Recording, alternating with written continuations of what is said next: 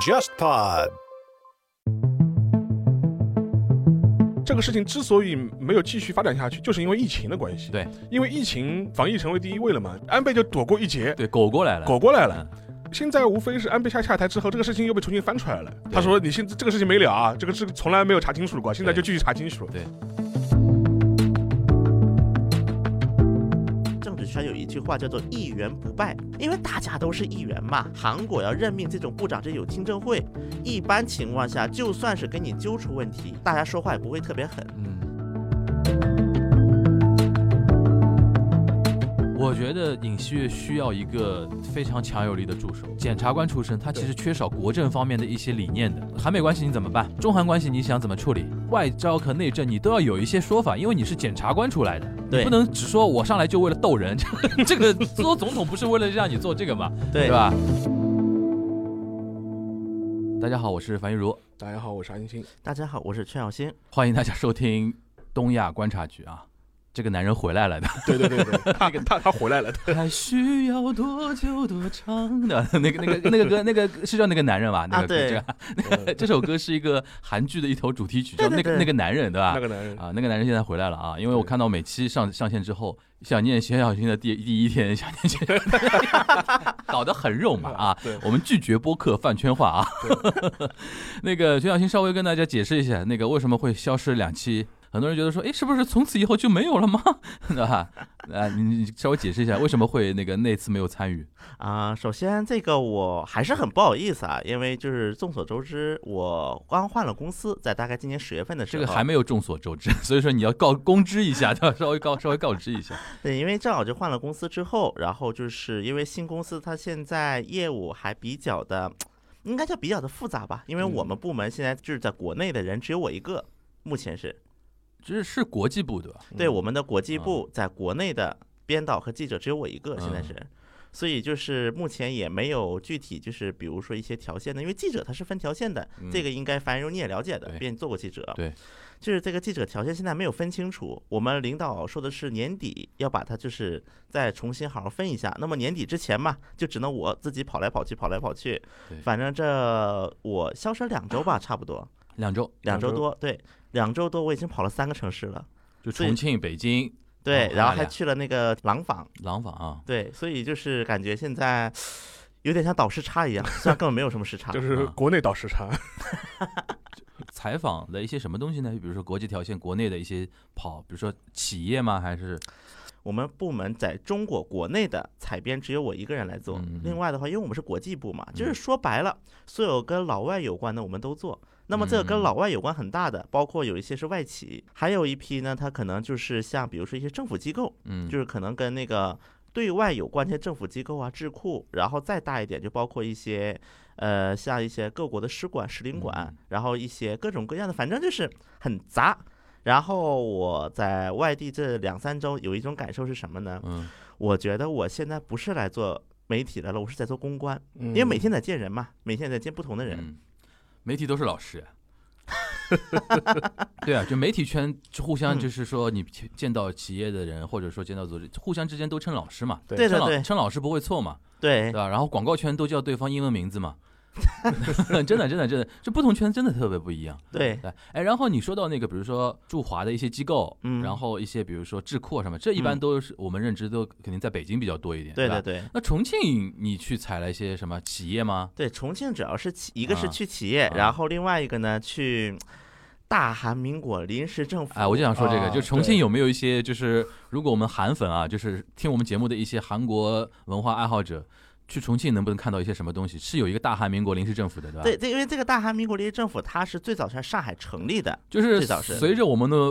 那个国民政府一路内迁，对吧？，对对对，嗯它当时随着因为一直内迁，像在什么杭州，嗯那么他们后来就是一个是中韩建交，嗯然后他们可能自己条件比较好了，嗯然后他们政府当时也是出面跟就是国内的一些地方政府是接触过的，嗯，说我们可以提供一些捐款，能不能把这些保留下啊来？钱不是问题，钱不对是吧？问题就帮我们哎对房子留着，对吧？就是每一年，包括就是上海总领事，啊还有成都总领事，嗯就是就韩国使馆对啊对来那中国赴任的时候，嗯基本第一件事就是去临时政 府去瞻仰一下，巡礼一下的。对，，是有这个传统的。然哦后每年巡礼的时候还会见，就是这个临时政府的那个馆长，嗯，因为它属于遗址嘛，它属于那个哎，历史这种建筑馆长是嘛韩国人吗？中国人，啊，中国人，人啊，吓我一是因为跳是地方政府那个任命的啊嘛。啊啊然后就是去馆啊，长有有一跟种会见，友好会见哦见，，然后呢就是转递一批捐款。嗯，然后我记得没有记错的话，像就是上海呀嗯、重重庆，就是韩领嗯馆有临时政府所在地的韩国商会，嗯每年都是有定期捐款仪式的。哦，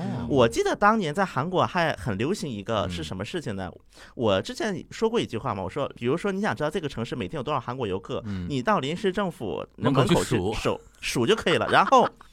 上海的那个韩国临时政府那个在那个马当路嘛，嗯它门口是有一个铜砖的，只要你捐了一百块钱以上，你就可以往那印你自己的名字，啊，一百块钱是人哦人民币的，人民币啊一百，OK，块那钱。不不不多，所以说有段时间就韩国人民嗯踊跃捐款，嗯到后来以至于临时政府他们说不要再捐了，再捐了我也没法给你名字客写串不下满了了。嗯，当然还有一个啊，说到这个韩国人对于历史遗迹的一个一个这个点啊，我还嗯想起来一个，我们的安重根去刺杀那个日本伊伊藤博文。对对，那个时候对，当时我记得那段时间可能中日关系不是很好嘛，那个韩日关系也比较僵的时候，嗯当时好像是说韩方请求中方在那个哈尔滨火车站，因为他嗯刺杀的嘛，嗯，在刺杀那个地点能不嗯能设一个纪念碑？这几几年的事情，这是朴槿惠在任的时候，这而且是中韩关系比较一五一六年，对一五就年，萨德之后了，对吧萨德之前嗯，啊之萨德前之前啊，对，应该是一五年， 15一五年年，OK 对。然后当时中方就直接在哈尔滨火车站设了一个纪念馆。啊，然后，我中国外交部的发言人还说了一嗯句：“安重根是受中韩两国人民共共同同尊尊敬敬的的抗日 OK 志士。而且当时韩国这边本来也是说，我们捐点钱，中国就说我们建就可以了，这个嗯 OK 我们自己钱就够了 OK 是有这么一个事情的。 ，OK，而且我印象中，每年韩国政府应该是给中国方面钱的，为了维系这两个纪念地的运转。呃，这个就是通过总领馆传达嘛。对对然后除此之外，韩国商会每年也会去单独它捐啊等于一是笔。政府跟民间都有一定对程度，上官的方办官方都有。嗯大韩民国这个国家的 identity 嘛，嗯，对吧？就对是这个地方在的话，首先对老百姓来说，有地方去瞻仰一下的，感受一下自己的民族的一些什么东西，就有点像爱国主义教育基地吧。对对对吧对，他们的问题就是爱国主义教育基地在海外，对吧？包括上海还有一个呀，啊就是那个虹口公园。虹口公园对，尹公凤公园有什么梗？尹凤吉嘛，哦对，现在应该叫鲁迅公园吧？对对对对，虹口公园有一个嗯银凤集那个梅轩，嗯嗯背景是那个一二八事变之后，因为嗯一二八事变当时就是日本在上海跟那个中国军队开战嘛，嗯嗯当时中国方面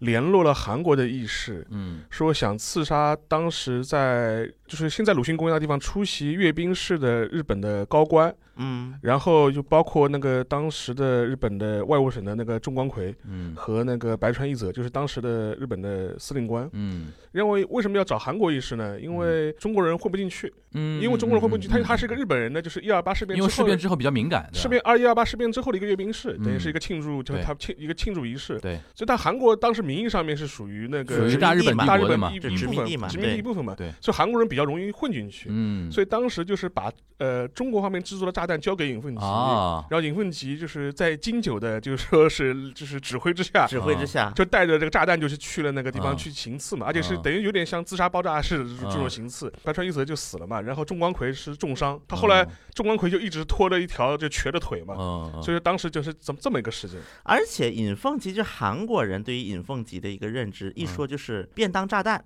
韩国人一说，但好像后来调查说说这个便当炸弹其实不是用来刺杀那个用的，嗯好像刺杀用的是一个水桶的一个炸弹，嗯，然后那个便当炸弹说是要自决，刺杀成功之后自杀用的啊对， ，OK 但是其实最后那个便当炸弹没有扔出去，因为他被抓了嘛，啊。因为尹凤吉后来被抓了，那那个亭子是属于属于纪念性质的一个亭子的，对对一个对纪念性质然后在当鲁时迅公鲁迅公园虹口区，当时有个韩国人就发布嘛嘛说，哎呀，嗯为什么你看这些老头老太们进去，人家保安都不收 钱，为什么一看韩国人进去就要收钱？嗯，当时有一个人发布满，往下一片骂，说我们能够为这个设施能够留下的捐款已经很不错了，你还想要什 么？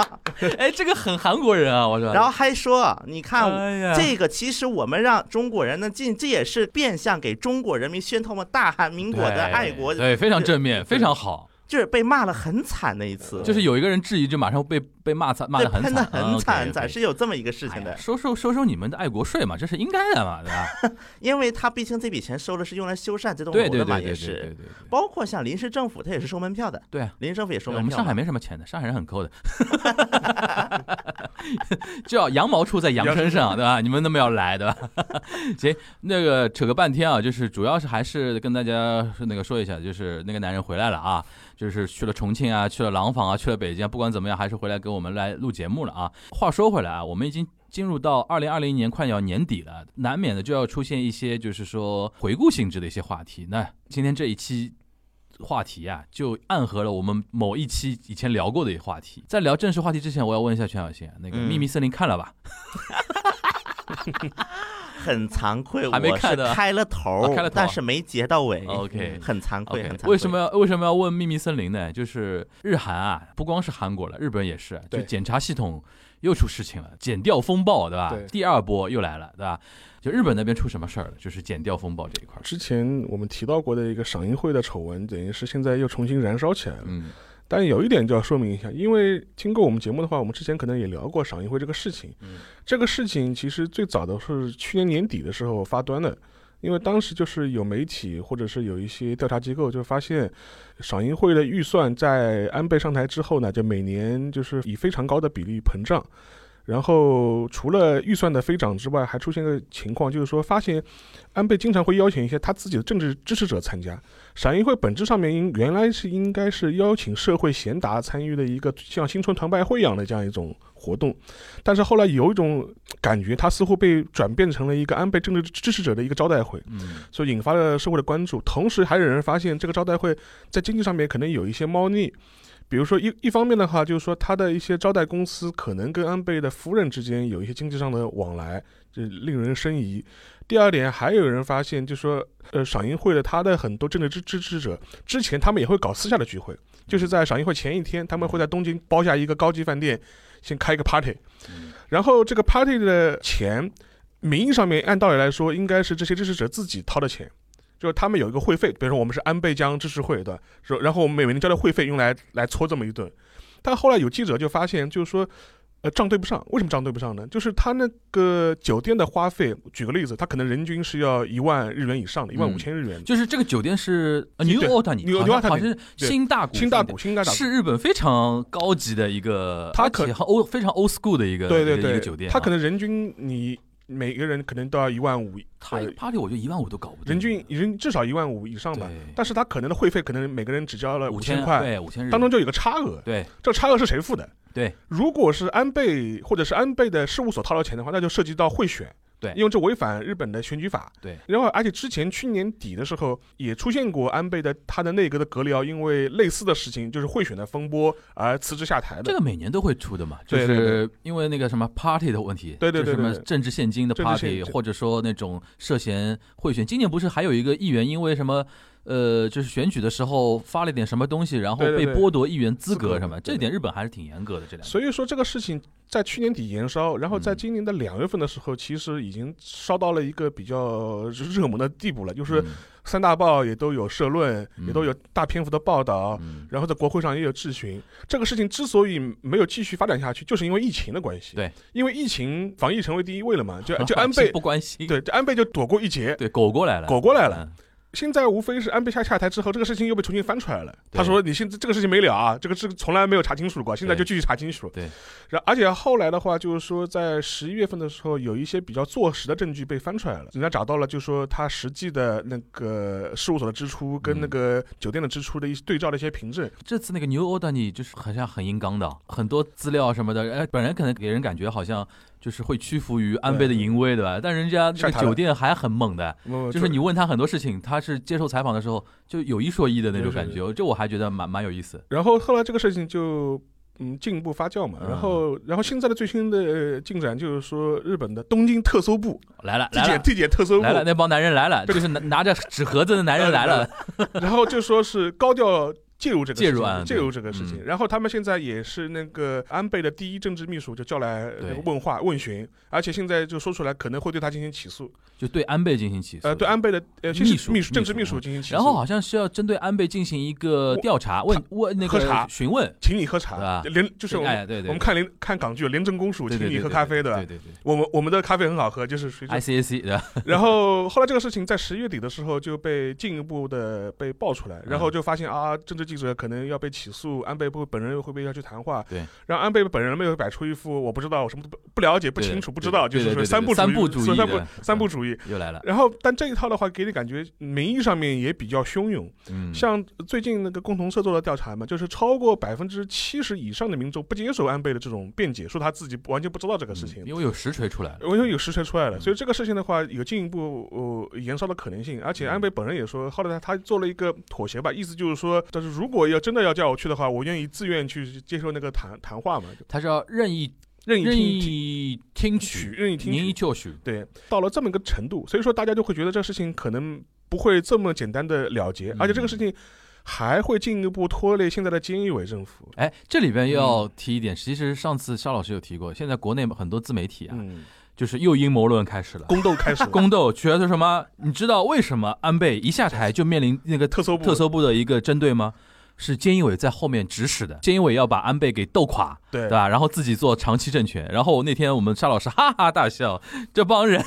这帮人搞错了，就是一旦安倍如果出问题的话，菅义伟是反受其害的，而且对是啊就是泥菩萨过江自身难保自。身难保了。这件事情其实。就是在现在的日本国会，就是说他在银川会期结束之前已经发酵了，就是很多指责嘛。他说对，当年你是安倍的呃官方长官，对，擦屁股的事情都是你做的，对，然后你在国会和发布会上都公开的为安倍进行过辩护。对，现在这个事情如果是被坐实，或者是安倍的这个账开始算的话，你怎么能够撇得很干净？他是很难切割的，呃你很难切很割难的。切割的。呃，所以说在最近的那跟针对菅义伟政府的他那个民调也能反映出来，这嗯民调它从百分之七十以上一直跌到百分之五十嘛，嗯，这个什么概念啊？就是它在不到一百天的时间内，跌到了将近百分之二十的支持率。对。当当时百分之七十五是大家觉得很高，蜜月期的、嗯非常好，嗯，然后觉得平民首相。日本日本学术会议嘛，啊第一波嘛，第一，波是日本学术会第议、二波就赏樱会了。赏樱会，然后另外还有疫情，疫情对还有疫情。调查出来之后，很多人的反应就是说，对菅义伟政府的最大的不满，一个是疫情防防疫不力，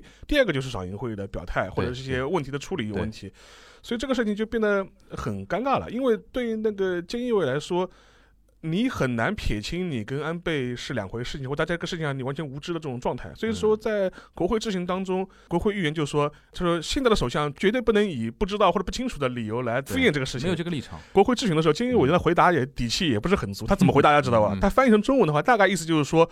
我当时是在安倍首相确认信息的基础上面给予了答复，就是我只是相信安倍这个人，对相信安倍跟我说没没有我我我相信他就没有，。对，但我其实没有本人对去确确认认过哎，就就是推锅嘛，就是底气不是很足了，对推过了就就底气不是很足了。对，所以说这个事情如果再延烧下去的话，其实有可能会影响菅义伟政权的稳定性。嗯，而且最近听到的，呃，十月底的时候，日经最早呃一条报新闻爆出来，就是说，呃，菅义伟基本放弃了在明年一月份提前进行大选的考虑了。嗯，因为这个一月份提前进行大选的这个新闻是最早时候什么时候出来的呢？是在十月底一嗯十一月初的时候，嗯当时安倍不是号称自己日益康复嘛， 就是康复。啊，然后那个时候的话，那个安倍在跟自己的细田派的议员就是吃饭的时候讲了这么一句话，意思就是说，如果我是首相的话，我就会在明年一月份提前大选。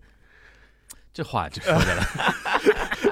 然后后来的话，十一月底、十二月初的时候，后来那现在菅义伟就是对自己身边人呢，好像透露的消息，嗯就是说他基本上已经打消了这个这个嗯 考虑了。，嗯所以说，日自民党内的话，其实很多人也表露出担心了，就觉得，呃，菅义伟政权和那个安倍一体化的这种印象，给国民的印象太深了，就很难就是说是，对，就是切割的干净。所以对这个事情如果继续延上下去的话，可能会导致日本政坛的进一步的动荡。嗯，而且说回我们今天那个主题，就是减掉嘛，对我很想问你，啊，邵老师，你是怎么看的？我当时看到那个呃赏樱会这个事情对爆发出来，我有一种感觉，就是你很难避免不给外界一种印象啊，就东京那个特搜部啊对，很难避免外界有对你有一种印象，就秋后算账那种感觉。反扑，就是你对吧？就是安倍在台上的时候，你们乖的像什么一样的，对对吧？然后人家一下来，对哎呦，怎么证据都一下来之后都出来了，对对吧？ 对吧？而且，呃，关于那个检察系统的话，日本检察系统的话，其实我们之前呃节目里也聊过的，也聊聊过，聊过因为当时有个著名的黑川黑川检察官事麻件将事件，麻将事件对嘛，，他等于是安倍的一个亲信嘛。当时安倍为了他要修改法律，嗯延长退休对，能够让他保送到那个就检察总长的那样一个位置上面去。对，所以这个事情其实，在检察系统内部也引发了很多的反弹，啊反弹对因为检察系统内部大家位置都排好了呀，对，有很多 O B O G 出来都反对嘛， 对吧就说我就等着，就说是我上来，结果你突然跟我说他延迟退休延迟退退休休对，硬要他把他保送上来。对那下面的话，就警察系统里边一帮老家伙们都都都对受不了了嘛对对。更何况他会有个很强烈的感觉，就觉得。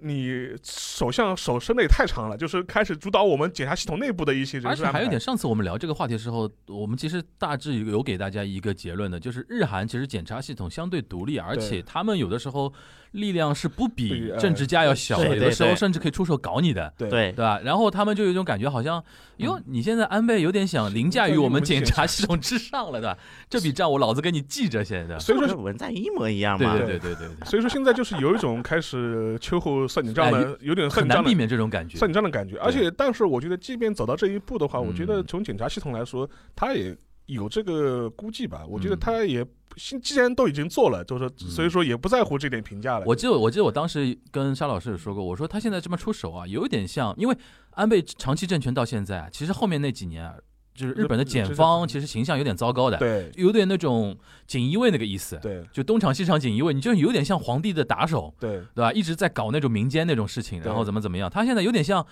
呃，你既然下来了，我稍微搞搞你。一方面嘛，也是为我自己出口恶气；，对然后第二方面嘛，也为我在民间的形象好像洗洗白那种，对有有有这种感觉，而对吧？且。其实安倍身上的很多弊案，如果真的要细究的话，其实有可能会一件一件被揪出来。对，所以说菅义伟难就难在这个地方，对就是他当了多少年首相，他就当了多少年的官官方方长长官官。官方长官在日本啊，日语里边叫女防役啊，牛波亚狗，相当于就是说夫妻关系，夫妻关系，你主外这我主内，政治夫妻，对政治夫妻。所以说你说哦、你做了那么多年的官方长官，你现在来一句，我不呃知道。我只是相信安倍，很多事情我其实是没有确 认过，你太没有说服力了这个事情。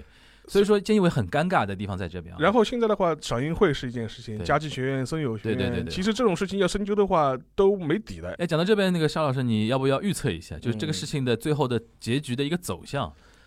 呃，就是我看到过自民党内部嗯就是在媒体上面就是不具名的一些发言，他就嗯说这个事情的走向现在就是看嗯，日本检察系统的决心，对，这话是就对的。就就是如果他想不要想搞点大事情？如果他铁了心要搞你的话，就这像个当事年搞田中角荣一样的，对吧如？果他铁了心要搞你的话，这个事情就可以会非常大，安倍坐牢嘛，哎、可以可以非常大。对。如果这个事情就是说，检察系统就说是敲山震虎一下，嗯就是呃会把你身边人抓一抓，政治上给你判个死刑，嗯，就是是你不必有身家性命的危险，嗯或者是要真的要去坐牢。嗯，但我觉得也无非就是程度轻重而已了，这里边我觉得非常有意思，就是说菅义伟他到底能切割到什么程程度对如果菅义伟切割的比较好，那安倍相对安全，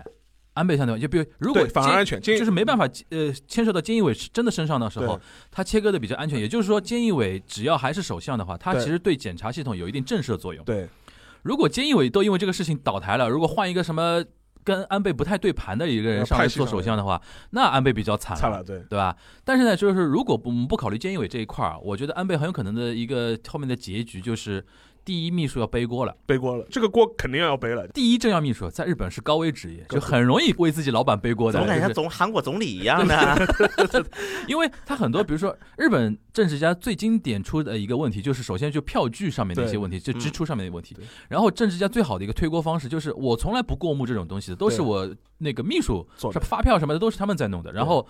那秘书怎么办？只能对说都是我。对然后自己去坐牢，自己去这怎么个样？很像安是家费，对吧？这个很像一个什么案例嗯？当年朴槿惠被弹劾那一年，嗯对，这朴槿惠当时不跟崔顺实走到一起嘛？嗯大家都知道，韩国的国务总理这岗位是个推锅岗 位，因为韩国是个总统制国家，对总理是个推锅的岗位。像当年在最严重的时候，一个月下过两次总统，嗯那这总总理总总理总对理，但总理就啊，就是一直流水的，总统是铁打的，有这么一句话啊。但是当时出过一个什么事儿呢？就是朴槿惠跟崔顺实走到一起，就这么一个事情出来之后，人家总理把。锅推给总统了。嗯韩国出现了这么一个故事，就是嗯黄教安嘛的时候，嗯不是当时黄教安就说：“哎，崔顺实是谁呀？我怎么没有听 说过？”那肯定这个是不太可能的，嗯因为后来的一系列证据是发现，说崔就是执政党执政阵营内部基本对于崔顺实都是了解嗯的，多多少少。当然，有些是选择切割，有些人选择装不知道，还有选人是选择是同流合污。嗯反正说是有这么一茬事儿。嗯那么当时黄教安是把他完全切割掉了，对外说是，哎，崔顺实是谁呀？我怎么不知道这个人呢？嗯你们在瞎说什么呀？包括当时还有一个叫金其春的一个人，嗯是当时青瓦台的民政首席官，就是说白了是总统的耳目。就是比如说，这个民政首席官在检方啊，在警方内部都有马甲的，类似于，嗯然后有什么情况都会通过他转到总统手里。而当时金其春以及金其春下面的几个检察官有，他是可以说是通过就是崔顺实来，一个是得力的一个，另外一个是执行者，就是也是崔顺实的一些意志是通过他们得到一个执行的这么一个角色。就是虽然我们刚才说的在日本是第一秘书背锅嘛，在韩国是基本上当时的秘书就没有逃掉，因为他完全就是参与 者了。没有逃掉。然后呢，包括到总理，虽然总理试图去推这个锅，嗯但是这韩国人民就觉得嘛，你这个怎么可能推得了锅呢？嗯嗯然后，所以就导致说他这个烙印就一直留在这里对，包括以至于再到后面，就是黄教安去参选议员都是大败嘛。安倍必须要感谢一点，他是在日本，不是在韩国。简单讲，我觉得二零二一大家看日本政坛很重要的一个点就是检方对这个事情的后续的一个处理。对就是如果只是停止在那个机要秘书这一块儿的话，那安倍算算顺利能够摆脱一些东西。那但现在还有一个对问题，就是说，因为你之前已经开始大张旗鼓做这个事情了，如果戛然而止的话，其实名义上面嗯观感更不好了，更不好嗯，对，就是你就是你要两头不讨好，就是你既然打了就打死，对，不要打了一半。右派也骂你对对，搞我对们，对然后左派说你怎么对，哎哎呦呦，又这屈服这于这那种右派的淫威了，对淫威了，对对啊对。这样的话反而更尴尬。对你要么就别动。所以说，我觉得东京那个特搜部后面后续还挺值得玩味的。他怎么掌握这个度？因为我我们其实上次都多多少有点说了，什么韩国或者那个日本的那个检方啊，其实不是说百分百的那种， 就是那么的以法律为啊准绳 的。啊对，以事实为依据，以对法，律为肯定准是要有很多的政治判断在里面的，对对尤其对涉对及到这种政治家的一些话题，对吧？所以说对对，但是呢，说一千道一万，日本还是比较清汤寡水的。对对对对对，就最多就是安倍这种事情对了。的好了，我们进入到进 入到进入到那个那个刀光剑影的刀刀光光剑影的韩国了啊。对那个我们先让那个薛晓先跟我们讲讲那个蚯蚓之争啊，隐丘争。现在韩国有这么说有什么说法吗？呃，韩国直接叫检察之争。啊，检察之争，嗯检察之争就就把这个 battle 叫检察之争了，对吧？对啊，就是尹锡悦跟邱美爱，你先把那个前因后果给我们梳梳理一下。刚才就是提到了那个黑川事件嘛，嗯就是日本的黑川事件，嗯就是说安倍要就是为了保那个自己轻信，对自己亲信当那个检察总长吧，对啊是。嗯要硬硬让他延迟退休。对，其实尹锡悦最早也是这么上台的。嗯那么尹锡悦最早是个什么人呢？首尔中央地检的一个检察长，韩国的检察官内部也是存在一个很强很强的年功序列的一个说法，嗯，就是韩有一韩个国也叫年功序列啊，对韩语怎么说？员工操有，年功哦序列哦啊，听上去差不多应该。对对那对。肯定是日语那个过来的吧？呃对对年年功序列词，对对对对吧对对，嗯然后这个年功序列有个什么说法？就是比如说，因为在韩国，它的司法研修院嘛，它有，嗯就是你要为了当就是法对对对官，对就是检察官，对司法研修院几期几期几期，他们这么分的。啊，比如说你是第几期毕业的，啊你第几期，类似于像黄埔军校那种，对吧？然后呢，比你期数在后面的，然后上到了你的上面，就尤其是在高级别的检啊察这个官非里面。常非常那个很忌讳对，那么这个前面几期的人就要辞职了，这是一个惯例，一直持因为没续我的。哎面子。因为我们挡挡道了，对，尹锡悦首先他就是当年是查那个朴槿惠的，嗯，当年是查朴槿惠得查力李干明博将，对吧？对得力干将。因为尹锡悦他这个人不怕得罪人，所以说尹锡悦当年能够当上检察总长，这嗯已经是被称为文在寅的破例之举。嗯因为尹锡悦上台，导致好几个高级别检察官辞职了，嗯是有这么一个事情的。呃嗯所以说，当时检察院内部也有不满，但不管怎么样，你这个还是检察院系统出来的，嗯大家不满还没有那么大。除了几个人辞职之外，尹锡悦这个人，他首先是不怎么讲究的，就是嗯不怎么讲究，就是这些乱七八糟的规矩，他这个人。嗯所以呢，他就后来就开始查嘛，就各处四处乱查，按执政党支持者们的话就乱查，嗯，就是像疯狗一样。嗯，刚开始是把曹果给弄上去了嘛，嗯然后后来曹是法果务嗯部长对吧？对法务部长，但是韩国的法务部跟检察院这也是个很微妙的关系。对，理论上检察院是法务部的一个下属机构。对对对，原则上是这么说对，但实际上根据韩国长期以来的一个惯例来看嗯，法务部对于检察院是没有办法进行个有效监督对，的。这是我们好像上一次聊的时候有已经说到对过，对对他那没个时候好像还是曹国在上对面，的，曹果邱美对。邱美爱还没上来，首首先，我们说一下邱美爱这个人啊嗯。邱美爱呢，她是之前不是民主党的党代表嘛？对，其实邱美爱是有原罪的一个人。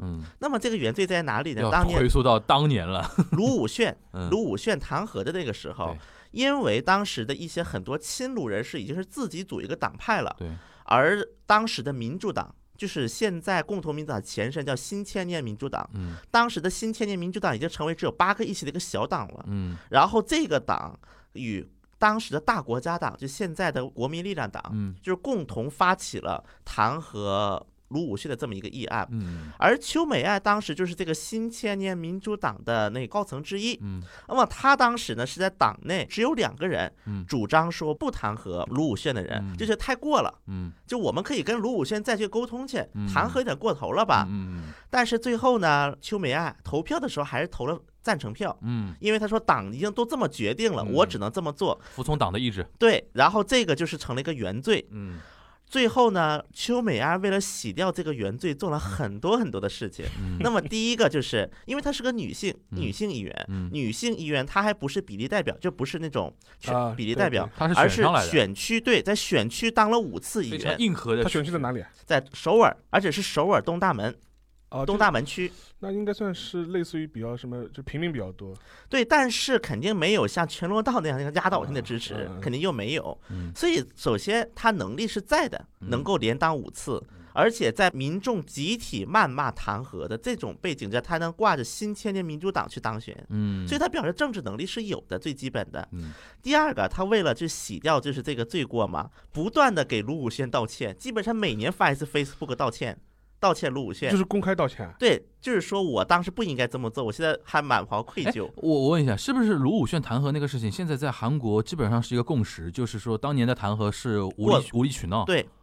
就是就不过了，不论左右的，对吧？对，就是过了。哦，是这个意思，包括现在一些骂文在寅的都说，你看你能你文在寅学卢武铉当年的一半都够了，啊是有这，种声音的，甚至就是把卢武铉神化了。对。啊 OK，主要是死了。 主要是死 了，包括第三点，还有一点就是这一次文在寅当选，邱美安是立了功的，嗯，对因为她是那个选举对策委员会的委员长之一。 ，OK，邱美安是立了功的，这三件事本来就是已经让很多大多数温和亲文人士已经对她是没有那么大的反感了，对对对而且当时的确她也反对了。 嗯那么到最后，这个曹果不是被退下来了吗？嗯那么邱美安上来，首先我相信这个是邱美安自己想将功抵过，用这一招彻底翻盘，把自己的形象彻底翻盘。嗯首先，这个是非常肯定的，嗯，邱美安是想有一个大招来把自己的形象给彻底翻盘的。他的大招是什么？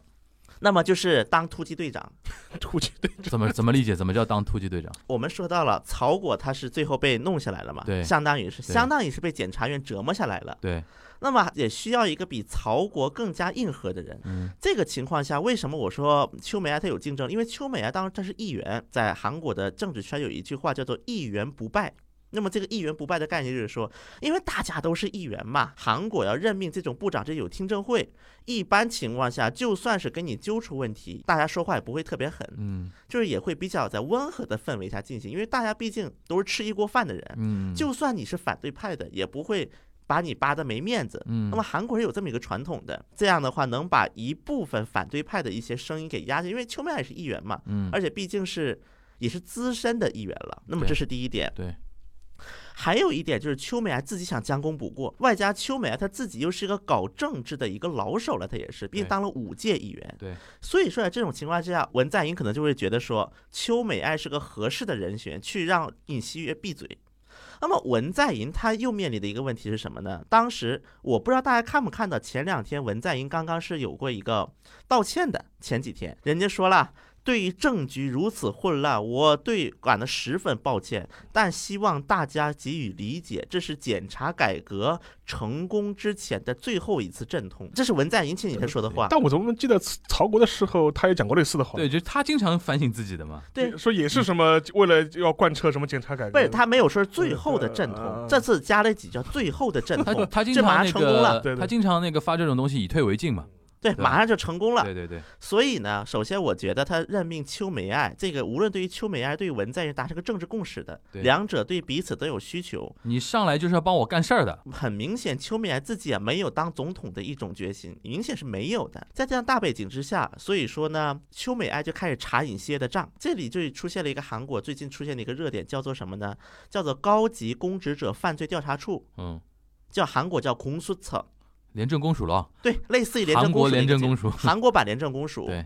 那么这个机构呢，它很有意思的。这个机构它是一个独立于检察院，只属于总统的一套机构。啊，对，那么这个机构呢，它原则上是隶属于国务总理，那实质上就是听命于总统的一个机构了对。对对，那么根据相关的一个法律规定，那么我看了一下，这个所谓的这个调查处能调查什么人呢？三级以上的公务员，相当于正部级。嗯，或者副部级以上的公务员，嗯以及国会议员、总统等等，能够调查对象有几万人，因为还有他们的家属、嗯他们的直系亲属，这个调查处也可以调查。嗯但是能够起诉，嗯就是他有起诉权的只有三种人群：嗯第一个是法官，第二个是检察院的检察以及检察长，嗯第三个就是警务官以上的高级别警察公务员，嗯，只能起诉这三类人。公检法了，对他只能起诉公检法，像总统也能调查，嗯，而且能够把这个案卷拿过来，但我们自己不能起诉。要转交给检大方。对，但是案卷啊可以那那抢他过就来。明显是针对检方的了，对，公检法针对公检法嘛， 对吧？因为所有的包括总统在内的所有人，是公检法是能针对他们来起诉或者说弹劾怎么样。对但是谁来去监督公检法公检呢法呢？那就是他们。你们在没有针对公检法的一个起诉权的话，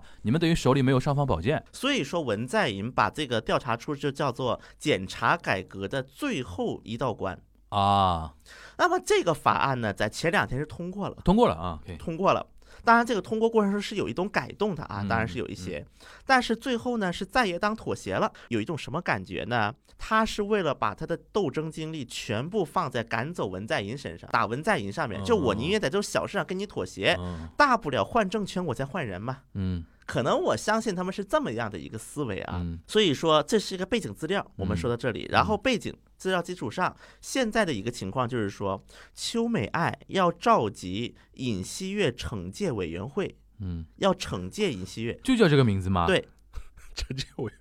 对我靠，韩国韩国真的政坛太直给了，我的这个东西。这这叫金给惩戒委员会。哇，当时邱美爱呢，就相当于找出了尹锡悦的几个把柄，罪状。对罪状。嗯那么其中之一就是尹锡悦频繁与各大媒体的政治部部长，就是媒体的那个高官、嗯高管嗯进行接触是有一条的。那嗯么这就相日当本于也不是这样嘛，黑川嘛，就麻将这个接触也算罪状，这个叫什么嗯呢？叫违反政治中立。你是自己有政治意图的，但这个我也觉得有点莫须有。但是对于检察总长这个位子上来说，这个是还蛮重要的，因为你跟媒体接触多的话，很有可能就是你自己喂点料啊，或者构陷谁的话，可能这都个有我来问解题。释一下。嗯韩国还有一个“法造四轮”的一个词，就是法律界嗯有四个轮子，这四个嗯嗯嗯轮子驱动的。嗯韩国有这么一个说法啊，一个是警方、嗯检方、法院，嗯，还媒体有跑法院口的记者。对记者，对那么这个在法造记者团，在韩国叫做法曹记者团对。那么这个法曹记者团是个什么？第一个，你要加入进去，你必须要已有成员同意，已有成员没有人反对，你才能加入他们的记记者记团。者啊俱乐部嘛，对吧？对，然后这个记者俱乐部呢，相当于是检方喂料的一个工具。对，就是检方通过你这个记者团来喂料。对，邵老师就是那个戈恩嘛，然后他这个喂料这个工具呢，邱美爱方面一个说法就是嗯，检方非常活跃的利用这个记者团来给来喂这个料，然后嗯通过它来发泄发出一些声音。嗯那么我有一个非常有意思的一个发现是什么呢？韩国媒体在引用就是照片嘛，嗯就比如说资料图嘛，就是嗯邱美爱、尹锡悦他们俩的照片图。邱美爱的资料图是很多样的，啊嗯，就邱美爱很善于做一些动作来表达一些自己的意思。比如说，在前两天调查处他的法律通过的时候，嗯邱美爱她在议员席嘛，嗯读一本书，读什么书呢嗯？是一个当检察官一年后辞职的人说：“我为什么不在检察工作了？”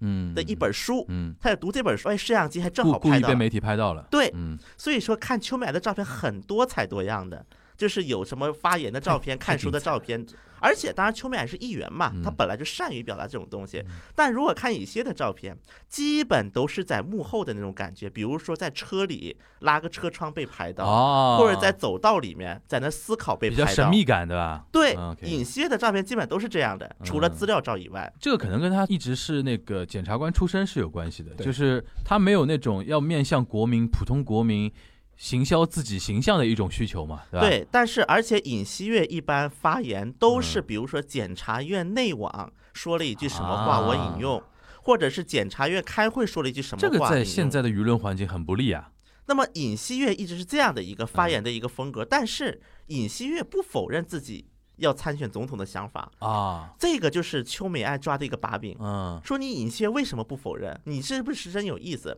哎，这个是不可以的吗？还是什么意思？不是说政策不可以，嗯但哦是说你对于政治中立没有兴趣了。啊就是因为你脑子里想着总统，所以说你现在做的很多动作都是有政治考量的，对，有小小九九的。啊然后这一点呢，我也可以再介绍一个法律啊。嗯目前韩国有一个叫开放民主党的一个政党，嗯我们虽然这里的很多人是因为反对现有共同民主党一些指导，就是高层嗯来制造的这么一个党，而且这个开放民主党它的这个标语很有意思，叫什么呢？嗯比共同民主党更加有能、更加亲文在寅的 政党，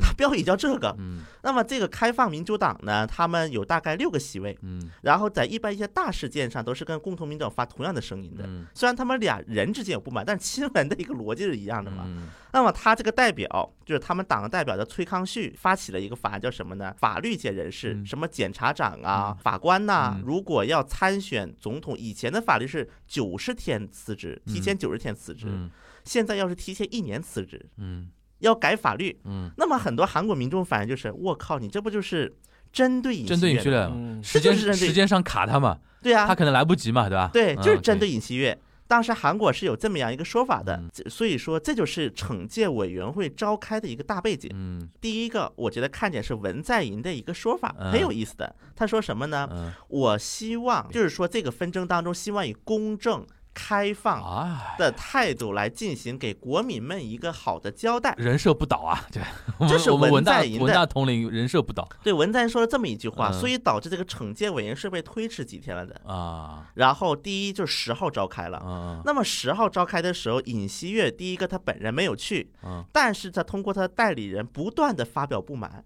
说这么不公平，那么不公平，嗯说了很多很多，以至于这个惩戒委员会办不下去了。嗯他们说十五号再重新开，嗯本来是大家以为十十至十号就能判定的嗯，说他辞职还不辞职什么的。嗯而且我们能够看到，现在尹锡悦可能他动脑袋动得也非常快，嗯因为之前邱美爱不是提起诉讼嘛，嗯说要求剥掉尹锡悦的职位，然后尹锡悦方面就说了一句：“我们会积极应诉，捍卫法律给我的权利。嗯”然后最后就是法院就是说不足以去摘掉尹锡悦的帽子，嗯然后现在就要开惩戒委员会了。嗯然后尹锡悦方面不满就是说，这些惩戒委员全部都是邱美爱任命的，嗯嗯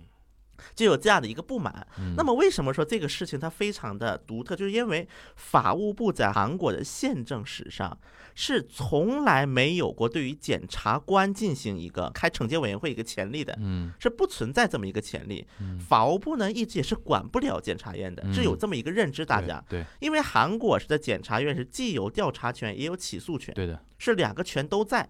所以这个就导致呢，很多支持者就认为说你那个什么检察院的权力已经不受控制了，你已经是个政治检察了。对。那么在这种情况下呢，我觉得可以预料到的一个非常大的一个点是什么呢？当然，这是我的一个小小的阴谋论啊。我觉得文在寅可能是预料到这种情况了，就出现这个事情的本身的时候。为什么这么说呢？如果尹锡悦真的成为大选候选人上大大家众所期望的那样，嗯那么我相信对于在野党来讲，也会是一个相当大的一场内斗，他们会出现。首先，尹锡悦第一个他没有党籍，第二个，尹锡悦是当年把他们的爱豆朴大小姐亲自抓进去的当事人，啊因为他现在这种很明显不可能成为共同民主党的候选他人，不可能是左，派的候选人嘛，嗯对他只能成为右派的候选对人，因为韩国的政本来两分的，对，那么你怎么独立去候选人在韩国应该没有空间的吧？基本没有嗯，基本是没有的对。所以说这种情况下，你怎么去说服那些右派？包括现在在韩国的政界，还有一个非常尖锐的话题，就是现在国民力量党的就是那个代表的金钟仁，当年本来是偏左的一个人士，嗯，到后来就思想发生转变嘛，现在在国民力量党当代表。嗯那么他当时提出了一句什么呢？我们要为李明博、朴槿惠而道歉，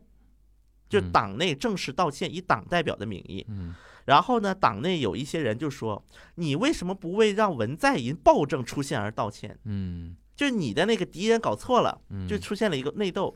那么，即便是这么一个道歉盖棺论定的一个问题啊，都出现了这么大的一个争议。嗯那么，如果是尹锡悦成为国民力量党的候选人，会出现什么样的问题？那这个问题就更大了，可就能是右派内部会分裂嘛，分裂有些觉得说我们先夺权吧，有对些觉得说我们还是要聊一聊那个历史历史遗留问题的， 就是还有算账，对还是这个人对当年是把我们朴大小姐搞下来的人，对吧？那么，如果尹锡悦对此道歉，嗯，那么尹锡悦他自己人设就崩了嘛，对，因为啊他自己一直说他是个手法，包括我们现在对看他一个斗争手段，对，啊在哎呦法律的框架内去做哎一这些个事情。这个很很微妙啊，这个棋这个棋局啊，其实现在文大总统的支持率是百分之三十多，嗯是创30创多新低，对，创新低了。嗯当然，这个我觉得这个创新低，它并不一定说是真的是因为他支持尹锡悦或者怎么样，而是因为这么第一个是不断内斗导致民众的一个疲惫，嗯，对，就觉得你天天文大总统挑事儿，烦死了，天天挑事儿。第二个就是房地产，当然房地产我们以后有机会再聊。嗯对，所以这两件事导致的支持率一个大幅度下跌嘛。嗯那么我们现在就可以看到一个问题，就刚才我就提到的，尹锡悦如果真的被那个惩戒掉被了，拔掉了，对，然后当上了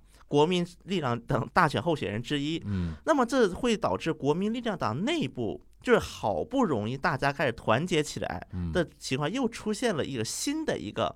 纠葛的一个因素，这次我不刚才说了吗？调查处这个法律本来是国民力量党是誓死反对的，嗯这次就妥协了嘛，嗯通过了嘛，然后在惩戒委员会当天早上七点，基本上右派的政治势力全部聚集起来去开会了。开会的名义叫什么呢？终结文在寅暴政的政党及市民组织联席会议。嗯人家已经管文在寅叫暴政 了，嗯嗯嗯文在寅暴政。那么他在这里面，当时就包括很多像洪准彪嗯，这样的一些，就是很想回到主流圈子，但又暂时回不了的人也参与进来了。嗯包括极右啊，一些温和右派都出现了这个嗯嗯会议里面。当时他们就达成了一个协议，叫什么呢？为了早日终结文在寅的暴政，嗯去共同努力，就达成了这么一个协议嗯。那么我觉得这个一个协议也很扯，很扯就很这个哪儿呢？到底怎么奋斗？你要怎么奋斗？你是要去，比如说不断的搞游行啊，你还是你要去在国会里面斗啊？其实这都没有一个定论的。现在尹锡悦在老百姓呃中间的那个支持度是怎么样？那么目前来看，首先尹锡悦他肯定是有一批的粉丝了出现，嗯出现了一批粉，嗯所以就有这么一个事儿嘛。嗯当时就尹锡悦被秋美爱在不断的搞的那段时间，嗯有韩国的右派的市民组织到检察院检察院门口去摆花环，一排嗯花环，嗯就一排花环，说什么尹锡悦加油啊。然后很快秋美爱也干了这事儿，嗯秋美爱在自己从那个国会大楼到那个自己的议员办公室的路上，全摆满了花瓶。嗯我说我要走花路，嗯，花饭圈嘛，嗯 对饭圈，饭就圈把文化嘛嗯饭圈文化全带过来。然后呢，最早玩这套的人是谁呢？黄禹王禹锡。锡啊上次我们黄禹锡提过黄禹提锡过黄禹提过了嘛，对吧？对，黄禹锡走这个，就是现在大家都开始玩这一套了。对，对你摆花环，我摆花瓶。有调查数据嘛？就是他们两个人之争有没有，比如说你支更支持秋美爱，那你更支尹持锡悦的多，就是尹锡悦的偏多一点。为什么会出现这种情况？因为秋美爱，我刚才说了，秋美爱是一个敢死队，打手型的？对，他是个打手。嗯所以说这种情况下，大家肯定会支持尹锡的更，因为观感不好看嘛。那比如说，我们展望二零二一啊，嗯这个事情后续会你觉得会怎么发展呢？我们那个全小新预测时间又要到了啊，就是是不是会大小新应该大胆预测，对大胆预 测？好，那么我预测几点：第一个，首先这个调查处法通过了，嗯，那么这个调查处呢肯定会出现。那么这个调查处就这个是处你是韩国版的 ICAC 对吧？，对对对，红树草调查处出现呢，嗯我相信首先这个第一任处长肯定是一个执政联盟的推荐的人。嗯，那么这可能是邱梅爱推荐的，也有可能是议员推荐的，对，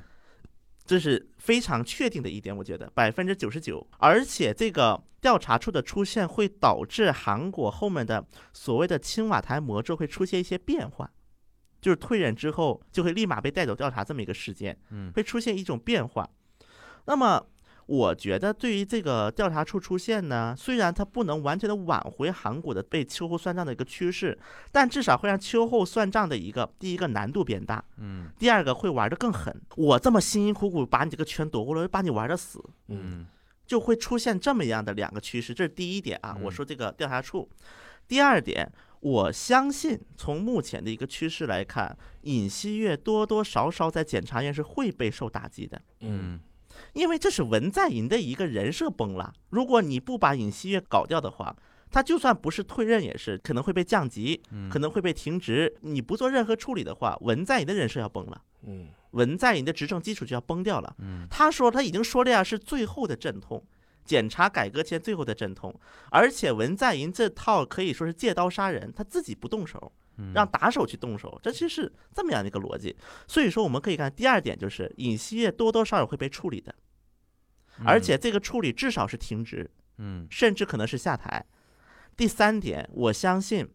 在这种就是尹锡悦被处理之后，嗯邱美爱也会下台，但是我不太相信他俩会同时下台。就韩国一些舆论提出来的，鸟我尽弓藏的意思吗？我觉得不太可能。啊，为什么呢？如果说尹锡悦跟邱美爱同时下台的话，啊？那么就相当于邱美爱承认自己错了，自己也有问题，各打对五十大板了，对这啊就成为。而且对文在寅也不好吧？对，所以我相信这一次就是年末，它不是有一次改组嘛？韩国之前说是会有两轮改组在年底，那么嗯第一轮改组已经结束了，嗯，那么是把房地产问题给解决了，嗯就是国土交通部的部长换了嘛。嗯？第二轮，那么我相信应该就是邱美爱不会在第二轮直接拜拜，但是。邱美爱，我相信她会被改选的，应该在不长的时间内。现在那个文在寅还多多少任期啊？呃，文在到二二年五月，二二年五月还有一年半。那我觉得你刚才说那个啊，其实不是我想听到的那种预测最刺激的版本。预测最刺激的版本就是到了下一次总统选举的时候会出现怎么样的一个局面？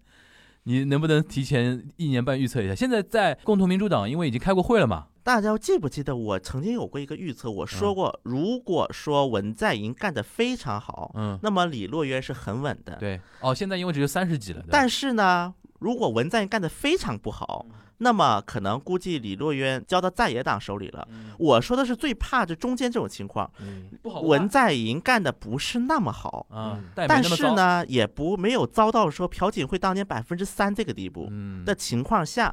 那么这个种情况对于理论是很尴尬的，因为理论现在有点抓不住人设了，我感觉是嗯嗯，他到底该说他自己是继是承是不文在寅是的是不是亲文还是不亲文？首先他不能反文，对，如果反文，他党内这个基本盘就没正当了，性就没有了嘛，对对吧？所以他不能反文。嗯，但是呢，现在李在明天天出来开始嗯说这个说那个的情况下，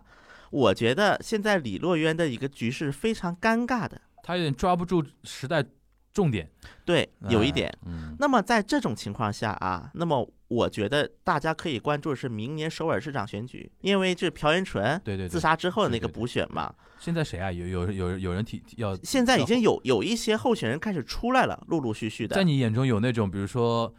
大咖出现吗？或者说应该就是他了吧？有有这种人吗？目前啊，嗯就是有几个候选人能够看得出来的，一个是叫朴应轩，在民主党内部大咖吗？啊、是一个以前部长，是一个女性嗯，部长出身，不能算大咖，但也不算小咖，也有点分量，但四选当过四次议员。嗯然后之前是文在寅政权的那个中小企业部部长。啊，他算文在寅那一头的，然后呢，另外就是也有几个直系亲文的议员啊也出来说要参选，但我觉得他俩应该是用来是分增票分票不是的增长气啊，氛，增长气氛。因为党内要竞选嘛。 OK OK OK，那么其实我觉得这一届可以看看这一届国民力量党就那右边右派那边，对，我觉得右派这面现在有好几个人已经开始陆陆续续要露头了。嗯，第一个就是安哲秀怎么办？哎呦，安哲秀要来做首尔市长吗？安哲秀是有这样的一个舆论，因为但他现在没舞台嘛，没舞对台吧但安哲秀自己不太想当，因为他这个首尔上当了，他又要去当大选呢，没嗯没多久了呀。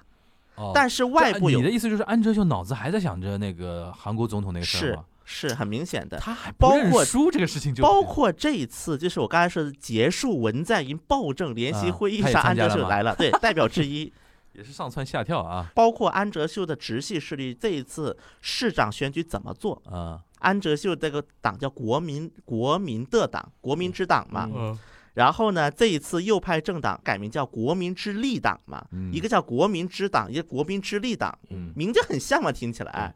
然后当时有人就去问过安哲秀，你怎么看这个问题？人家说有人抄你党名了，人家安哲秀说啊，这个党名挺好的呀，我觉得这也表示国民之力党有益于我们进行不同程度联盟的一个表示。嗯就他已经是从中偏左转向中偏右了。那么在这么样一个背景，第一个就是看安哲秀的势力他怎么干，是安哲秀本人参选呢，还是安哲秀势力派人参选呢，还是选择支持国民力量党呢？第二个就是目前在国民力量党内部啊，有两个比较大的一个候选人，一个叫罗清源，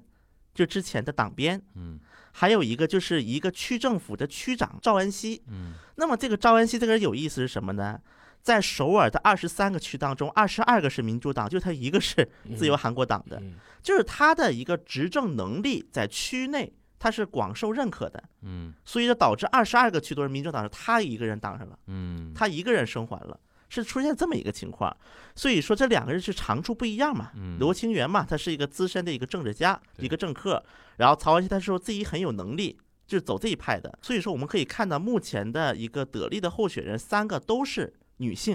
无论是执政党还是在野党，都出现了一堆女性。毕竟朴元淳之前不是涉及到性侵的一些问题嘛，嗯所以说，我觉得现在要看李洛渊下一步会出现什么情况。我觉得看这一届选举是明年四月份。嗯，这比较看近这嘛次最补选近的一次那个韩国比较大的选举，对，我觉得如果说这次朴英轩落选，嗯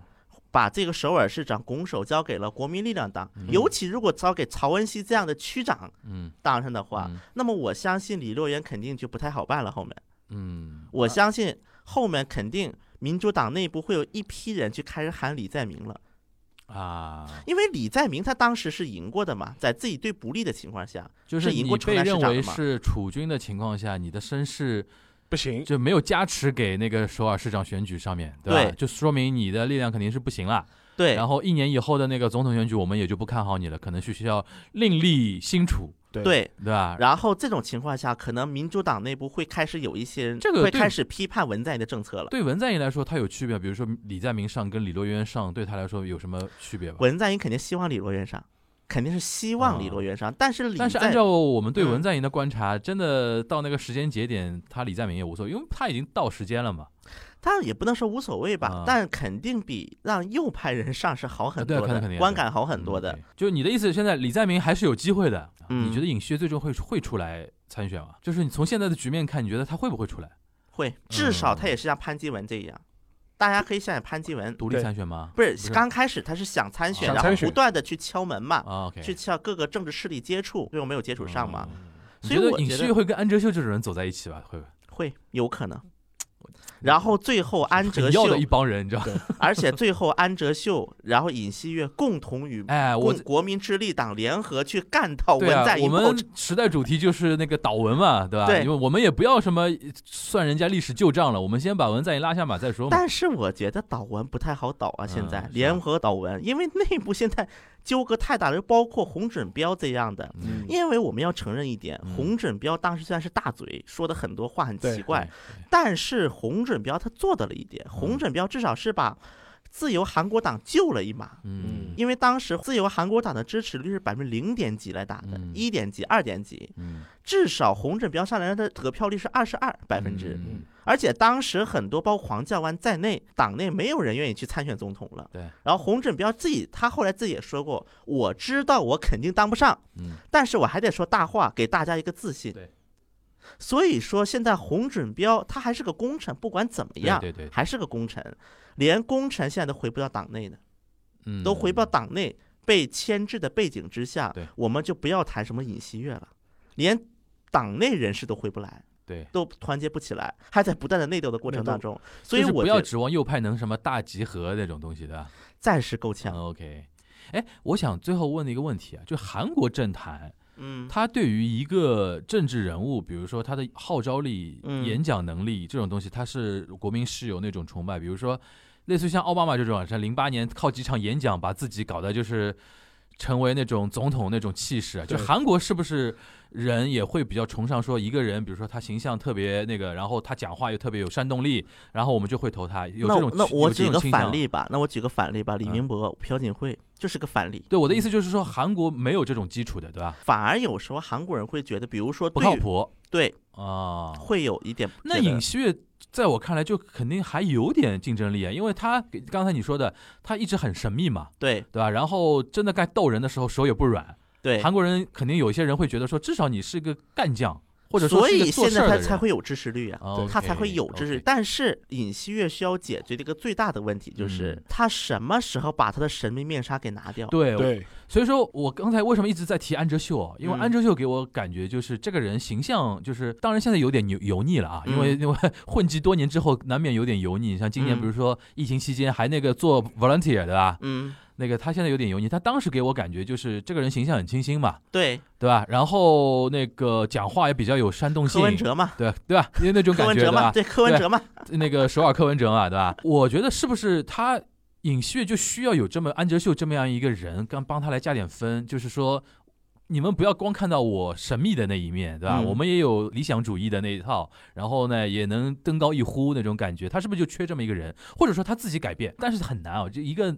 老男人到那种年纪，你说突然一下风格大变也奇，也很奇怪，对吧？他是不是缺少这么一个助力的一个力量？如果我是尹锡悦的话，嗯我肯定会去寻求一个一个力量的。嗯，那么寻求什么力量，这也是个讲究啊。当然，对，你觉得现在尹旭缺什么？哎，你你第一个，我觉得尹锡悦缺形象，他现在对一点对形象都没有，对，就就大没人家，设，对他没有人设，对，我觉得他缺人设。第一对个，第二个是如何有人有得有一批势力去维护他这个人设，缺亲卫军，对对，缺脑残粉。对。嗯 OK，尹锡悦现在很多尹锡悦脑残粉是什么身份呢？嗯亲朴，啊亲朴那帮老，头老太嗯太。嗯嗯嗯，那么关键是你把当年朴槿惠给干进去的，哎，对，那帮老头来为什么现在那个是反文呢？啊？跟文在寅对着干呢？那帮老头老太太还蛮现，现实的啊。 跟文在寅对着干呢 OK 因为你跟文在寅对着干了。嗯 OK，这现在大家的一个大气都是反文，那么缺缺一个缺形呃人设，一个缺亲卫军，但我们说，如果说文在寅快到任期末期的时候，嗯我不知道大家的一个该团结到谁身上了。嗯现在你还能举一个文在寅暴政这么一个口号嗯来，你去比如说举个大旗。嗯那么文在寅任期到末期，文在寅马上要下台了，你举什么口号？你还举文在寅暴政吗？而对且在韩国政圈有一句俗话啊，我就嗯以这句话为结尾吧。嗯，你词儿说的越狠，越代表你心虚。有道理。所以你现在文在寅暴政都出来了，就是说，他还要需要一些落地的一些政治理念，对，目前太不能空再了，聊反文这个事情了。太空了。对啊，因为你还有一年半时间，你的还在跟老百姓说我们集结是为了反文，人家说也就一年半了，一不年半要再集结了包呀，括对吧很多右派人士骂文在寅的一个点，嗯就是说你到现在还的提确朴槿的惠，确，我觉得尹锡悦需要一个非常强有力的助手，对因为是你的想他他是哎，像是检察官出身，他其对实缺少国政方面的一些理念的。你比对如说你上台之后，你想做总统，对吧？对美韩韩美关系你怎么办，对吧？中韩关系你想怎么处理，对吧？日韩关系你想怎么处理？你不是得不是外政内政，我知先道把内政问就题是解决。包括外交和内政，你都要有一些说法，因为你是检察官出来的，你对不能只说我上来就为了逗人， 这这个做总统不是为了让你做这个嘛， 对对？吧？的确是，我觉得这就是我觉得尹旭未来的挑战是这个。如果他能解决掉这个问题的话，我觉得还是很强的。如果尹锡悦的未来往好了说就是安哲秀，往坏了说就潘基文呃潘基文是最后竹篮打水嘛，对啊，对啊，竹篮打水一场空一嘛，场空嘛，对啊，OK。哎，那韩国，比如说，因为像美国，我们很清楚，比如说那个像拜登，他找什么哈里斯做助手，嗯就突然给自己加了很多标签跟很多那种。韩国总统如果要缺这种助力的话，他一般会把人放到什么位置上，会给人感觉哦，这个人他的现在团队还是有点战力。比如说核心幕僚有这种吗？我们可以参考一下当年文在寅把安哲秀拉到自己阵营的时候的故事，他按照自己阵营做什么位置呢？共同代表，共同党的共同代表。对，当时叫新政治民主联合嘛，哦呃哦，那等于是说，比如说尹锡悦跟那个右派那个政党的党首形成某种共识，对。我去负责选，然后我们那还么有一个会给一个什么样的位置呢 OK？我们就是说，我们一般都说，比如说你想关注这个政治家下一步嗯这个党内的一个位置，我们就看他的职位。比如说， 嗯假设他成为某某地区的党委会的委员长了，对那么我们基本能够猜测他下一任应该是代表这个党的参选议员了。 ，OK，差不多了， OK，百分之八十到了。 OK OK，那么我们可以同类来参考。至少如果尹锡悦要加入党的话，嗯第一个，虽然说党内投票会有这么一个流嗯程，但是大家都会确定他肯定会成为候选人。嗯，到这一步，嗯第二个就是党内的一些资源会向他倾斜，比如说对做一个什么常任代表，嗯或者什么特别委员会、特别委员会啊，嗯不是常设的委员会的一个委员长的一个职位，如果出现的话可以参考。包括呢啊，我们在说的检察官嘛，嗯我就是在那个微博上有一个网友，他就是分享了一个就是秘密森林嗯，嗯，的一个来呃就来是来架秘构密森图林嘛，来来来，然后还特意说一句，配合东亚观察局检察院的窃听效果更佳，叫不弃用逃这一位那个网友嗯，他整理的一个啊，就是一个架构嘛，一个架构图，大检察厅。有一个就是最高检嘛，类似于，然后下面有五所高等检察厅，然后十八个地方检察厅，四十一所支厅，就这种概念嘛。那么在韩国的检察院内部，它是有一个东西叫做内网，检察院有一个内网，嗯就比如说检察官们，他们不太喜欢就是直接对外去发声，就是嗯在公众面前嗯，他们有什么想说的，在内网上面说，反正内网是实名制，大家都知道是谁说的。嗯那么我们就是可以看到说，就是那个黄始墨，那么是在那个大检察厅工作嘛，因为韩国的各个地方检察厅之间虽然是存在一个内部调动的一个机制，嗯但是不同的检察厅之间它是会存在一些地方特色啊。嗯那么我们来看一下这个尹锡悦，尹锡悦呢，他是在首尔中央地方检察厅的，他上一个工作是嗯首尔中央地检嘛，我们是可以这么说。目前来看，我们看检察院如何要继续跟邱美爱斗下去，我觉得我们就可以再看一看，现在邱美爱任命的这个首尔中央地检这个检察官能不能继续干下去，嗯能不能继续干下去？嗯如果呢，他也被踹了，那么估计斗完尹锡悦就结束了。但如果他还能一直留在他的保卫，那么到时候应该我们就可以进一步的评估说，文在寅可能进一步想削弱检察院的权利，而尹锡悦可能只是一个靶子而已。嗯。所以我们可以是往后看一下哎检察院那个人事变动。最后，我想问一下曲小仙啊，就是你觉得啊，我们嗯文大、伟大的文大统领啊，他的检察改革，你现在给他打几分？从曹国那个时候开始到现在，你觉得他有达成现在目的吧？比如说韩国版那个 ICAC，我觉得是一个成就吧，对，至少有一个限制检察体系的一个力量存在了。至少想搞秋后算账难度变高了。这种呢，就是如果呃阴谋论嘛，说他保护自己，对吧？如果正面一点嘛，就说他是为了以后的韩国政坛的一个稳定嘛。这个 ICAC 出现，你本身是给予正面评价吗？呃，六十分，还是徐小新还太保守？你看，嗯六十分，我只能说六十 分。反正及格了。对，这个东西有总归比没有好。对，OK，因为确实检察院问题是很大的，嗯，否则文在寅他不可能举个检察改革的旗帜当对上总统。对对对。首先，检察弊端是很大的其。实反过来也提醒尹锡悦，你要有一个类似于像文在寅什么改革检察院这种旗帜，你才嗯能继续的吸引很多的力量去为你，比如说未来的总统选 举，死忠犯嘛，对啊，去那个吸引那个当年卢武能力嘛铉在末期失败，有个很大原因就是这个旗帜没树好。对对，这个可能是尹锡悦未来进行的一个怎么说的一个思考的一个东西啊。对，需要有大师给他指点一下。对，哎呀，我们就愁我们东亚观察局没有韩语版。，对，行啊，反正是今天这一期是我们全小新那个回归啊，就是让他多谈一点关于那个秋美爱跟尹旭撕的这个话题。但是其实中间我们已经有听出来一些，比如说明年四月韩国首尔市长选举和一年半以后那个韩国总统大选的一些前哨战的味道已经有点出来了，对吧？对，未来就看尹锡悦的一个走向，对吧？被拔关之后，拔拔关好像听下来是可能性很高的，啊对对，吧？拔关之后的一些动向，是往安哲秀方向走呢，还是往潘基文方向走？这 是在后后面是值得观察的一个点吧，对吧？好吧，那我们今天这一期讲那个日韩，主要是韩国啊，讲日韩那个检察体系检调风暴的第二季，这嗯个秘密森林还在进行中啊，对吧？剧也在已经到了第二季了，然后对我们对这个这个节目的系列也到第二季了，没有我没想到检察体系能聊那么多，对对吧？在日韩竟然是这个东西能聊那么多期话题，也是不容易啊。那我们后面也会继续跟大家跟进，比如说赏樱会的话题，跟那个影戏乐的一些话题，跟会继续跟大家跟进。那我们下一周的东阳观察局再见吧，大家拜拜。来。拜拜。